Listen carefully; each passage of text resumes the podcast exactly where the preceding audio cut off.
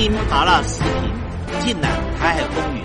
大家好，欢迎来到一言堂，我是邱毅。今天来跟大家谈谈台湾人为什么这么崇美、这么媚美、这么亲美。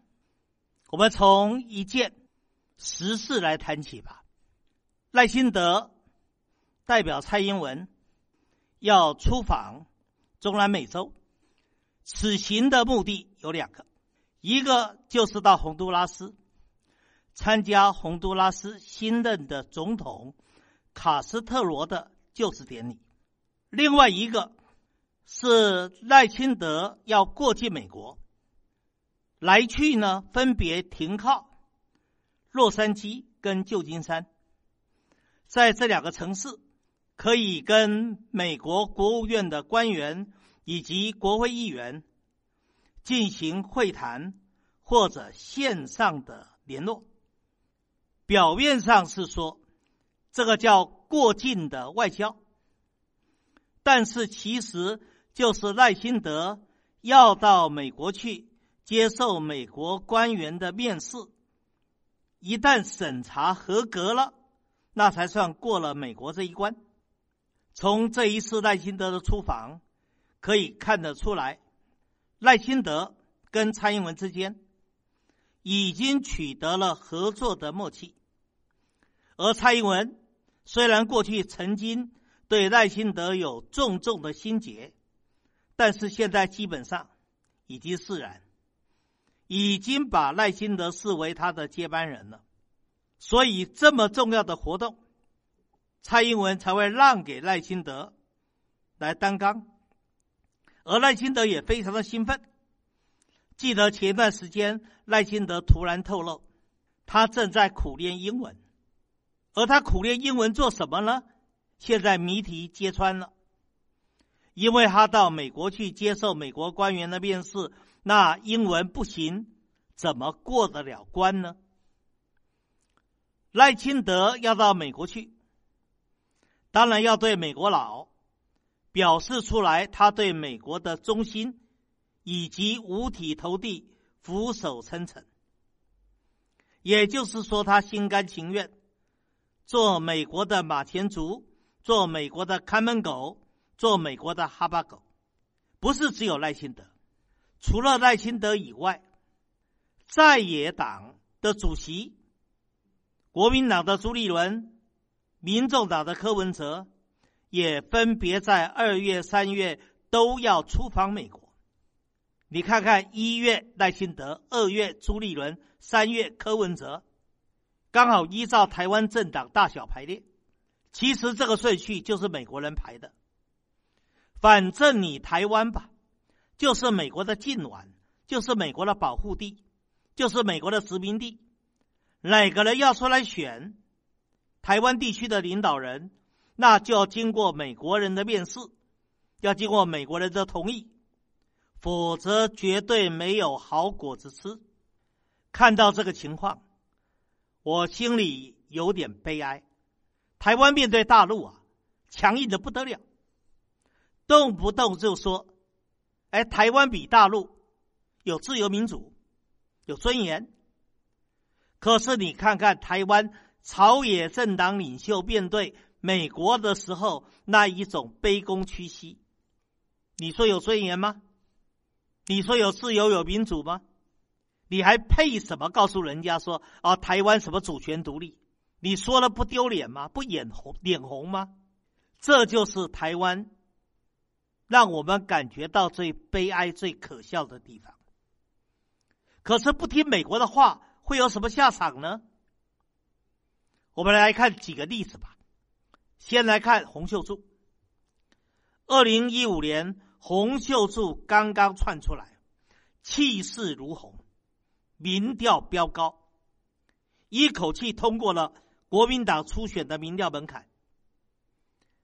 那个时候，很多人都说洪秀柱对蔡英文有得一搏，甚至民间都在说小辣椒要爆炒空心菜。就在洪秀柱气势最高的时候，朱立伦替美国传话了。那时候朱立伦是国民党的主席，朱立伦对洪秀柱说：“美国人要洪秀柱去访问美国，而且由朱立伦陪同。”洪秀柱没有同意，他认为选务很忙，哪有空花上一两个礼拜到美国去呢？所以拒绝掉了。洪秀柱就是不懂美台之间的主从关系，而洪秀柱的拒绝，美国佬生气了，越看洪秀柱越看越不顺眼，所以才会有从朱立伦以降。那么多国民党重量级的人士都在扯洪秀柱的后腿，而到了后来，朱立伦也接受了美国的命令，对洪秀柱进行了违反党章的换柱。所以换柱行动背后的黑手就是美国。而换了柱以后，朱立伦自己披挂上阵，结果呢，输了蔡英文三百多万票，灰头土脸。可是朱立伦吃了一次亏，现在又想要上看二零二四，他还是得到美国接受面试，还是得抱美国人大腿，还是得跪舔美国人。似乎不这么做，就别想在台湾成为台面上的人物。没有留过学的柯文哲，英文不大好的柯文哲，也是这个样子。所以我猜想，柯文哲现在也一定在私底下苦练英文，好应付美国官员对他的面试跟审查。所以说，在台湾要成为重要的政治领袖，一定得对美过美国这一关。再来看马英九吧，马英九当时候可是台湾的人气王。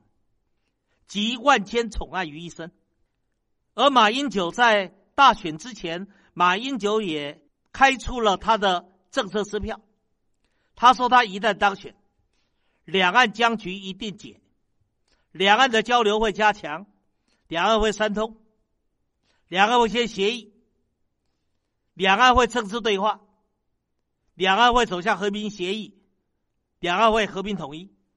可是等到马英九选上了，马英九登上了大位，美国的压力来了。马英九敢跟大陆政治对话吗？马英九敢跟大陆政治协商吗？马英九敢谈和平统一吗？马英九为什么错过两岸和平统一的最佳的时机？就是因为美国的压力嘛。马英九为什么不敢更改台独的教科书？因为他知道台独背后的大老板就是美国。马英九怎么敢不听美国人的话呢？你要说跪舔美国人，马英九从在美国读书，在办波士顿通讯的时候，很多人就说他跟美国的中情局。就已经有千丝万缕的关系，所以马英九也不得不听美国人的话。再来谈蒋经国吧，蒋经国可叫做政治强人，可是面对美国，他还是没辙。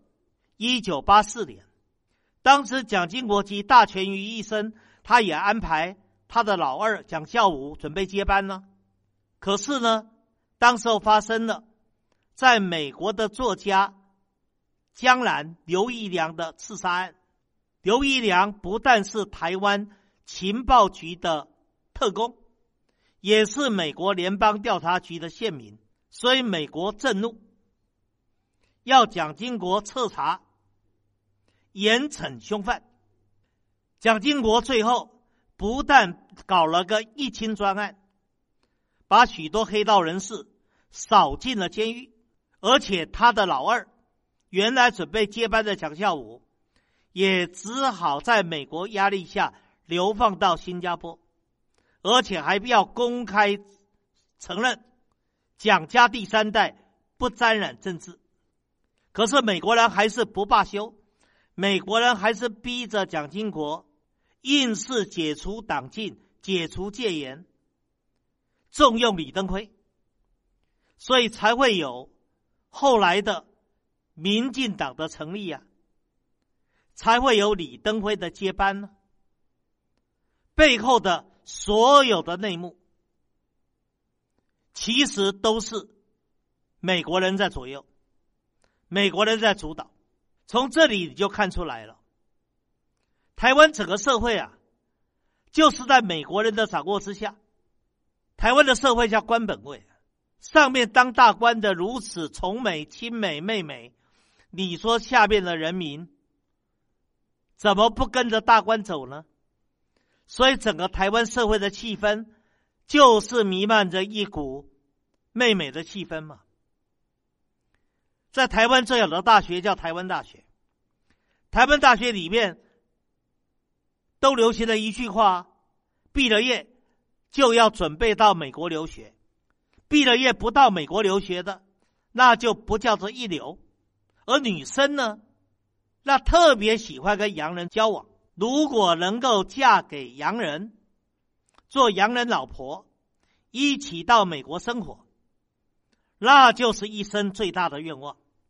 而谈起所谓的是非黑白，都是以美国的价值作为标准。不仅是美国的白人文化，连美国的好莱坞文化都影响到台湾整个社会的价值判断与台湾氛围的走向。不过这也难怪了，因为蒋介石到台湾以后，他最怕什么？最怕大陆过台湾海峡武力解放台湾。所以他必定要抱住美国大腿，而在韩战以后，美国又调整了他的亚太战略，把台湾当成美国在西太平洋围堵中国大陆的不成的航空母舰，第七舰队巡弋台湾海峡，所以美国就成为台湾的保护国了，所以美国就把台湾视为禁丸了。这个不止在一九七九年以前，美军在台湾的时刻是如此。一九七九年以后，中国大陆与美国建交，台湾与美国断绝外交关系以后，美军都离开了，美台之间的防卫协定也废除了。可是美国仍然透过美国在台协会牢牢的控制住台湾，掐住台湾的脖子。你台湾就是得听话，你台湾就是得做美国人的狗。而你说国民党的反共教育到民进党的台独教育。是造成今天两岸统一没有办法完成的重要的心理障碍。可是呢，你要了解的是，反共教育跟台独教育背后的引武者是谁？我告诉你，就是美国。台湾要对抗大陆，你不抱美国大腿可能吗？所以台湾总是在走的以美要抗大陆、以美抗中的这个方向啊。民进党如此，国民党不也如是吗？国民党现在终于真面目也都露出来了。国民党连战连败之后，现在不是也在搞去中国化、去统一化，准备改掉国民党的名称，叫台湾国民党吗？不是准备把国民党党纲里面有关统一的字眼给删除吗？这种种都看得出来，在台湾呐。不管是执政的民进党，或在野的国民党，甚至刚兴起的民众党，都抢着要做美国的跟屁虫，都抢着要做美国的附庸。整个台湾这一种崇美、媚美、亲美的氛围，除非两岸统一，否则是不可能拔除的。今天谈到这个地方，更精彩的内容，下一集里继续的说。以上就是本期所有的内容，欢迎大家订阅一言堂。小小一个台湾岛，正在发生什么？台海热点，社会万象，你想听什么？欢迎留言告诉我。下期咱们不见不散。